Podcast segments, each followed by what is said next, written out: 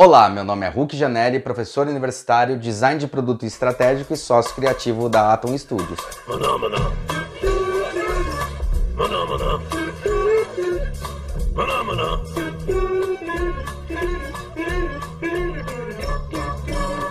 Como a gente estava falando, agora começa aquela série que a gente vai fazer sobre processos de produção. E antes de entrar especificamente em cada tipo de processo e como ele funciona, é legal entender uma coisa um pouquinho mais básica. Então hoje a gente vai falar um pouco mais sobre quais são os tipos de material que existem e vocês vão ver que é muito mais simples do que a gente costuma acreditar, o que vai facilitar muito a vida de quem é designer de uma maneira mais clara, objetiva e rápida para entender também o que pode ser feito e como deve ser feito.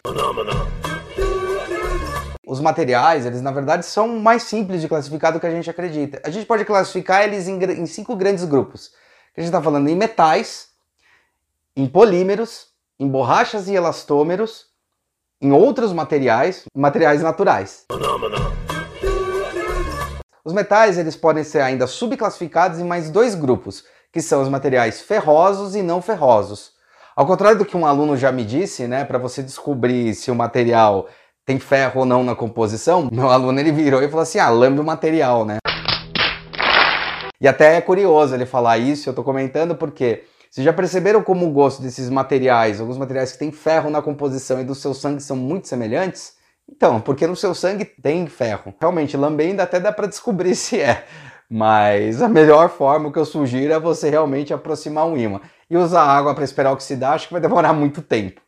Ou será que não? A segunda classificação é o que a gente chama de polímeros, ou vulgarmente o que as pessoas conhecem como plásticos ou que a gente chama na indústria resina, né? Então aqueles materiais que às vezes você vê nessas feiras livres, essas coisas, ah, o bonequinho de resina, essas coisas, de fato, são o que a gente vulgarmente chama de plástico. A gente costuma achar, ah, a resina ela é mais quebradiça, ela tem essa característica. Então esses materiais que a gente costuma ver em brinquedos colecionáveis, em celular, em outros, em vários tipos de produto que a gente tem, né?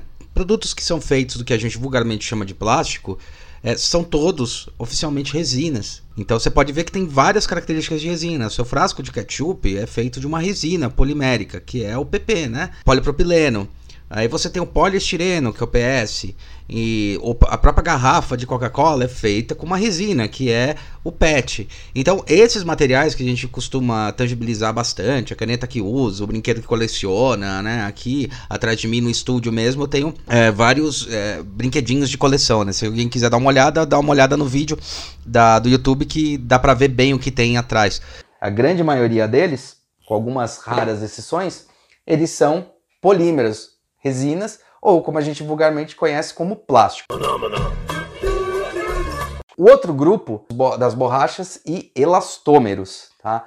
que são pneu, é, o silicone, são esses tipos de materiais. Tanto é, os polímeros quanto as borrachas e elastômeros, eles podem ser subclassificados em termofixos ou termoplásticos. Termoplásticos, ou seja, como o termo pode propriamente diz, quando você acrescenta temperatura ou retira temperatura independente, se comporta de uma característica plástica, vulgarmente também conhecido como os recicláveis. São materiais que a gente consegue reciclar eles. Ou seja, se eu derreto eles de novo, eles voltam a ser aquele material que eu tinha.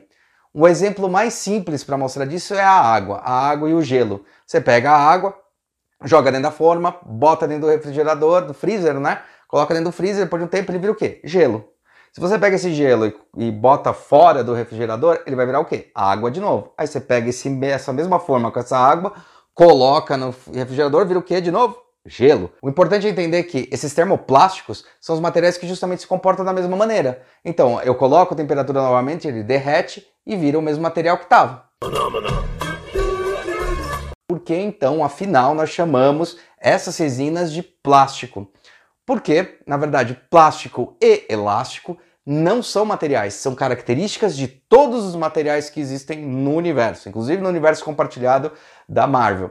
Tanto a madeira, quanto o metal, quanto qualquer material que você veja, ele tem características elásticas e características plásticas, né? É que essas resinas têm características plásticas muito elevadas, são fáceis de moldar, então por isso que a gente acaba vulgarmente chamando eles de plásticos. Mas não se preocupa não, Pode continuar falando que é plástico, que todo mundo vai entender o que você está querendo dizer. Tá? Aí a gente tem então, a, portanto, a outra classificação, que é a classificação dos termofixos, ou seja, são materiais que a partir do momento que você dá uma temperatura ou retira uma temperatura, ele muda a estrutura química dele, o arranjo molecular dele, ele muda, e daí quando você tenta reaquecer ele de novo, ele não consegue, que são os materiais que virtualmente não dá para reciclar. Por que eu falo virtualmente? Vamos pensar na borracha. Como é que se faz para reciclar um pneu? Pô, não dá para derreter ele de novo, né? E depois ele vira de novo aquela borracha líquida para você poder moldar ele novamente, vulcanizar e assim por diante que, que o pessoal é, faz inteligentemente? Pega esse material, tritura ele inteiro e usa junto com o piche do asfalto para fazer é, o, um novo asfalto. Isso é muito legal, porque se a característica da, da desse, dessa borracha é justamente absorver o impacto quando o carro, você está dirigindo o carro e está passando em algum buraco, ele absorve esse impacto, no chão funciona da mesma maneira. Então tá vendo como é curioso essa história? Se você sabe direitinho como usar esse material, se você entende como o material se comporta, você sabe como usar ele de outra maneira. Tá? E para dar um exemplo bem simples também para os termofixos, imagina um ovo. Você pega o ovo na geladeira, quebra ele e bota na frigideira. Né? Ele vai lá e, e acontece o quê? Quando ele frita? Ele vira um ovo frito. Né? Agora o que acontece se você esfria esse ovo frito? Ele volta a ser igual ele era a gema? E a clara? Não volta, né? ele acabou se comportando daquela maneira. Ele esfria e continua daquela maneira. A única coisa que você pode fazer é ir picando ele em pedacinhos, né? E comer de outra, outra forma, tipo misturar com farofa. Que na verdade, quimicamente, a estrutura molecular como estava arranjada, na hora que você sofre o aquecimento, ela se embaralha inteira e se transforma numa outra estrutura. Então você não consegue reorganizar ela. Por isso que a gente fala sobre termofixos e termoplásticos. O próximo grupo são o grupo dos outros materiais, que aliás é um nome curioso, né? Tem quatro subgrupos lá embaixo dele, que é o carbono. O carbono, a fibra de carbono, são é uma cadeia de carbono que você pega simplesmente o carbono e faz uma cadeia. É muito legal esse elemento, porque é um elemento puro. A questão da rigidez, você vê esse carbono usado em fibra de carbono, em nanotecnologia, um monte de lugar. É muito legal esse material. Os outros materiais são o vidro e a cerâmica. Basicamente, eles são muito parecidos. O processo de produção deles e as características deles, a gente pode falar até que o, o vidro ele é um tipo de cerâmica, tá? E são materiais que são amplamente usados em, às vezes, em indústrias de tecnologia. Vidro a gente conhece em vários lugares, a questão da transparência, refração, em um monte de lugar. Aliás, tem uma coisa super curiosa. Historiadores pesquisando algumas igrejas de 1300 descobriram que alguns vitrais eram mais grossos embaixo do que em cima. O que comprovou que, na verdade, o vidro ele não é sólido.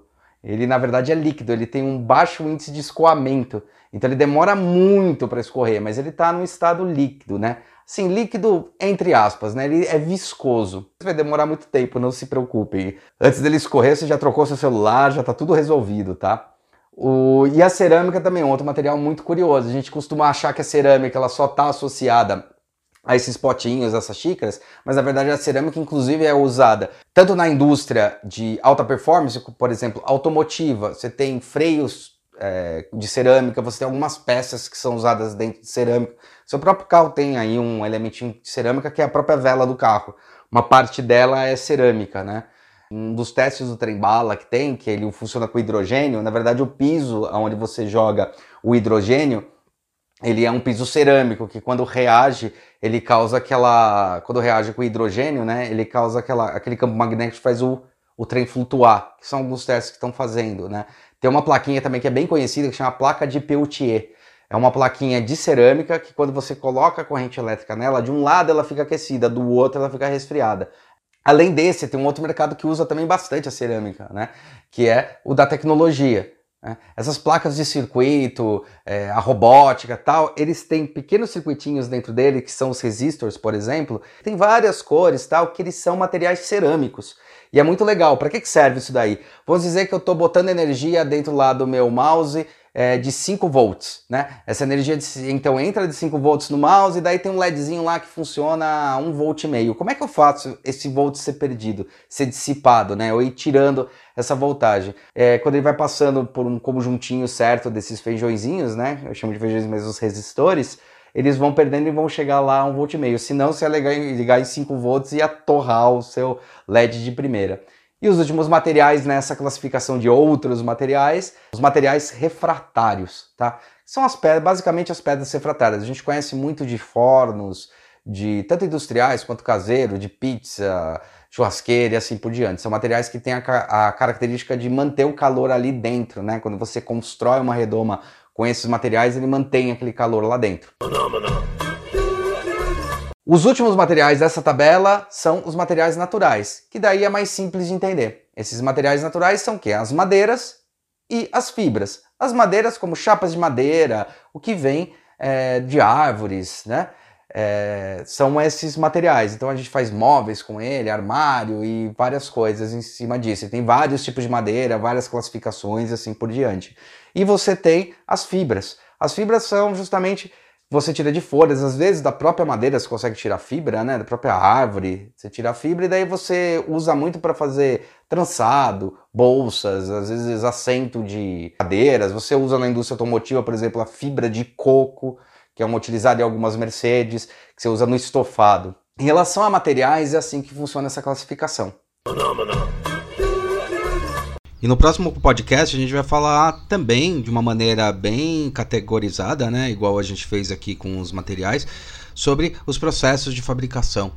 Né? Então, quais são é, os tipos e espécies de processo de fabricação? A gente vai falar de uma macro categoria, tá? Então, te espero no próximo podcast. É, assina o canal, continua ouvindo a gente e daqui a pouco tem mais coisa. E não esquece também de ver os nossos outros dois canais, né? A gente tem um canal que fala sobre os cases de design né, cases de projeto, que está falando um pouco mais sobre alguns cases que a gente já fez, alguns projetos que a gente já fez, e o outro canal nosso falando sobre a profissão design, beleza? Então a gente se vê por aí, mas obrigado mais uma vez por escutarem e até a próxima.